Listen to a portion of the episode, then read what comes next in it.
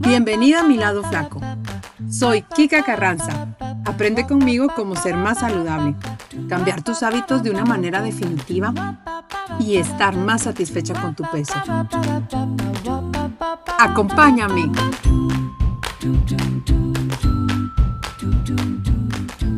Hola, hola, bienvenidos nuevamente a este podcast de Mi lado flaco. Bien, en el podcast número uno les conté sobre mí, de quién soy y cómo llegué a esta aventura de ser nutricionista y ahora de empezar pues este podcast que hable de temas relacionados con el sobrepeso y la obesidad. Les comenté del abordaje que este podcast de cambio de hábitos tendrá. Hablaremos de mi aprendizaje tanto personal como el aprendizaje en clínica que he tenido a través de mis pacientes. Es parte de lo que quiero transmitirles y compartirles. Quiero empezar este podcast con un análisis de la pandemia de la obesidad. La obesidad realmente va mucho más allá de que solo la población esté comiendo de más. Decir que la gente come de más y que por eso padecen sobrepeso es como decir que un carro camina porque tiene llantas. No es totalmente lógico. Claro, el carro camina porque tiene llantas, pero por muchísimas otras cosas más. Pues la, la obesidad es parecida. Detrás de la epidemia de la obesidad hay personas que están todos los días lidiando y sufriendo esta enfermedad. Y lo, lo digo porque lo he visto y lo he vivido desde muy cerca. Hay una historia detrás, una lucha interna, muchas veces por comer más saludable y querer sentirse mejor con respecto no solo a su salud, a su peso, a la energía que tienen, sino principalmente con sentirse mejor con respecto al control de lo que se comen. Detrás de cada ser humano con sobrepeso hay una historia de luchas y de caídas. Hay algo detrás. Muchas veces los expertos en nutrición, los médicos, las personas encargadas de ayudar en este tema, las personas obesas, nos olvidamos que no se trata solo de comer más saludable y de hacer ejercicio. No, o sea, hay una serie de factores detrás. Están haciendo que esas personas no puedan cumplir su dieta, que no puedan aumentar su actividad física. Y enfocarse en hacer cambios no es la solución del sobrepeso. O sea, eso está más que dicho. Haga esto, haga lo otro, haga ejercicio. Pues eso ya las personas que tienen sobrepeso ya lo saben. Sin embargo, el problema que tienen los obesos no es de no saber qué comer. Ellos saben perfectamente lo que tienen que comer, más frutas, tomar agua, más, más verduras, más ejercicio, comer fibra, comer integral, comer menos cantidad. O sea, eso de verdad que ya lo saben y muchas veces ya lo han intentado. Cuando ellos llegan con un nutricionista o con un especialista en sobrepeso, es porque ya han intentado por su propia cuenta bajar y no han podido. El problema de una persona con sobrepeso radica en un 80% en que simplemente no pueden. No pueden reducir porciones, no pueden dejar el azúcar.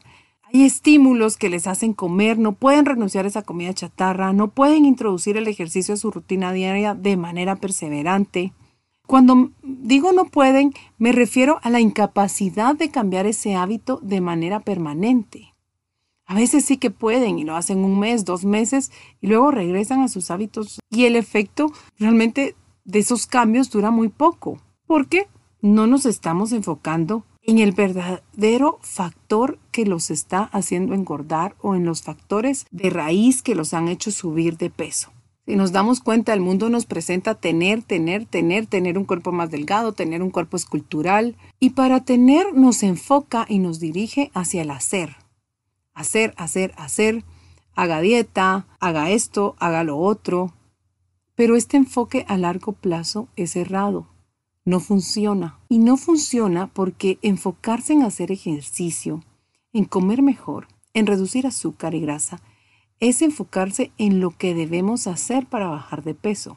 Y si hacemos eso, vamos a bajar de peso. O sea, está bien, si quieres bajar de peso, ya se sabe que eso tienes que hacer, no hay pierde. Pero y entonces si fuera así de sencillo, que si yo hago esto, bajo de peso, ¿por qué sigue habiendo tanta gente obesa? ¿Por qué sigue habiendo tanto sobrepeso en el mundo?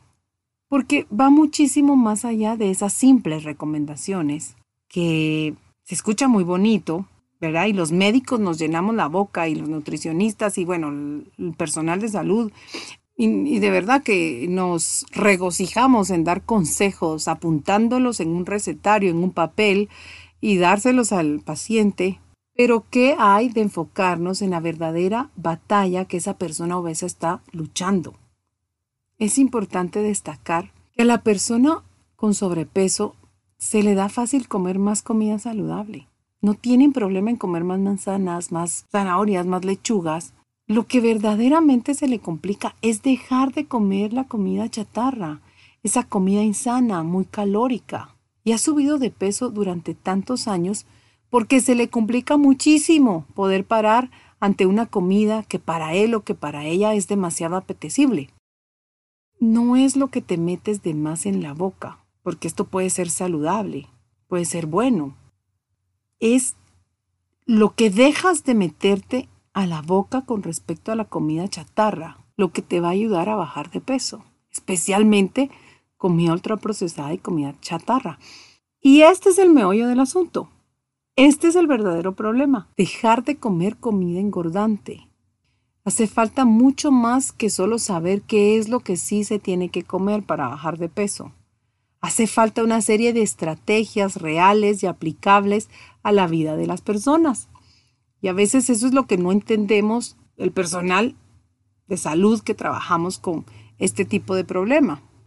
Debemos entonces enfocarnos en algo más profundo para un cambio también más permanente.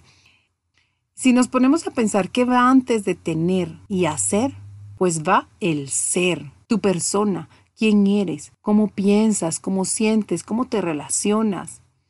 Enfocarse en el ser de la persona es enfocarse en un cambio sustancial, más permanente, y tratar la enfermedad de una manera más profunda, desde la raíz. Enfocarse en lo que está afectando a comer de más y a comer esos alimentos engordantes es enfocarse en el ser con lo cual nos encontramos que la persona obesa presenta problemas reales de motivación, por ejemplo, problemas de comida emocional, miedo porque está triste, aburrida, tiene culpa, miedo, lo que sea, ¿no? Inclusive porque está alegre. Come de más porque no está planificada y regresa al trabajo y come lo que sea porque pues no tiene nada saludable en la nevera. Entonces le falta organización y planificación. No es una persona consciente tal vez de que su entorno le esté bombardeando o incitando a comer de más. No se ha dado expuesta, por ejemplo, a que está todo el tiempo expuesta a reuniones familiares, familiares poco saludables, que hay medios de comunicación que le estimulan todo el tiempo a comer, que su trabajo es hostil en cuanto a alimentación saludable, es poco amigable, que no hay restaurantes de comida sana cerca de su trabajo, que las actividades que frecuenta están llenas de alcohol, etc. O sea, hay muchos factores. Además, puede que no sea consciente de sus hábitos de lo que realmente está comiendo, del momento en que lo hace, por qué lo hace y cómo lo hace, y sea eso lo que le esté engordando. Puede ser que tenga episodios de baja autoestima, de depresión, que le hace comer de más, tiene poca confianza en sí mismo, tiene creencias que limitan su pensar y sus capacidades, tiene algún amigo que sabotea su dieta, estos feeder que le llaman, no es consciente, por ejemplo, de que no sabe lo suficiente de nutrición para comer mejor. Y en fin, hay tantos factores que le hacen comer mal y especialmente que le hacen comer comida engordante y que enfocarse en haga esto y quítese las chucherías y quítese los chocolates y quítese las gaseosas, pues lo único realmente que hace es fomentar el ciclo de la obesidad, en donde la persona intenta, no lo logra, se frustra, le genera ansiedad y va y vuelve a comer y vuelve a engordar. Así que para un descenso de peso exitoso es necesario, y más que necesario, es crucial, fundamental, enfocarse en el ser para el cambio de hábitos permanente. Si tú quieres bajar de peso, pregúntate cómo estoy siendo, qué me está llevando a subir de peso. Fíjate que debes preguntar, preguntarte cómo estoy siendo y no qué estoy haciendo para subir de peso.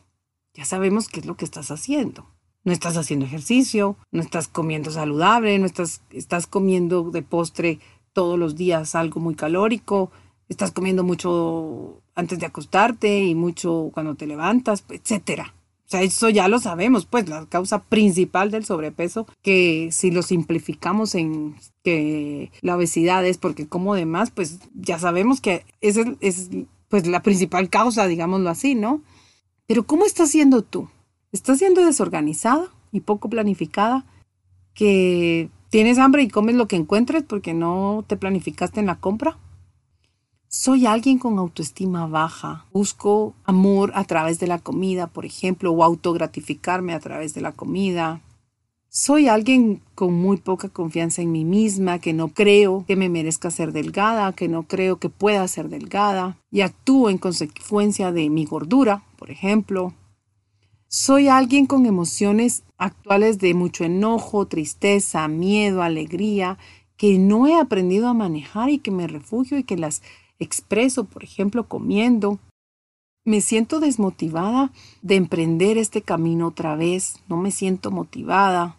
Sigo en mi status quo, en mis hábitos engordantes y de verdad que estoy tan cansada de este camino que ya no lo quiero hacer. Hazte estas preguntas que te lleven a ser más consciente de cómo, de qué y de cuándo comes, que te lleven a ser más consciente de cómo estás comiendo. Es un proceso de autocuestionarte, de autoobservarte, principalmente de autoobservarte y encontrar en dónde está radicando el verdadero problema de tu sobrepeso y en dónde debes enfocarte y trabajar más para de esta forma sí poder hacer esos cambios en tu alimentación que necesitas hacer. El hacer va de la mano y puedes ir haciendo cambios, pero no van a ser permanentes si no trabajas en ti. Tienes que trabajar en ti, verlo como parte del crecimiento personal al que te está llevando este proyecto de querer adelgazar. Hay que ser más y puntos suspensivos para que tú pongas más fuerte, más eh, sobria, más con más temple. Tengo que ser más como y ser menos, menos obsesiva, menos compulsiva, menos ansiosa, para entonces sí poder hacer esos cambios que tú quieres en tu alimentación y poder tener un mejor control de la comida y poder tener pues esas libras menos que tú quieres, ¿no? Un cuerpo más delgado. De esto va el podcast de hoy. Espero que te haga reflexionar un poquito y te haga ver lo importante que es trabajar en ti como parte de tu pérdida de peso que te haga ver lo importante que es trabajar en el ser de la persona, no solo a ti que quieres bajar de peso, sino también a las personas que trabajan en salud que me están escuchando. Realmente hay que ayudar de una manera más profunda. Hay que invertir más tiempo escuchando a los pacientes para saber cuál es su problema raíz y poder realmente ayudarles mejor. Espero que te haya gustado este podcast. No olvides seguirme en Instagram como Kika Nutrición en Facebook como y compartirlo si crees que puede ayudar a más personas. Un beso y nos vemos en el siguiente podcast.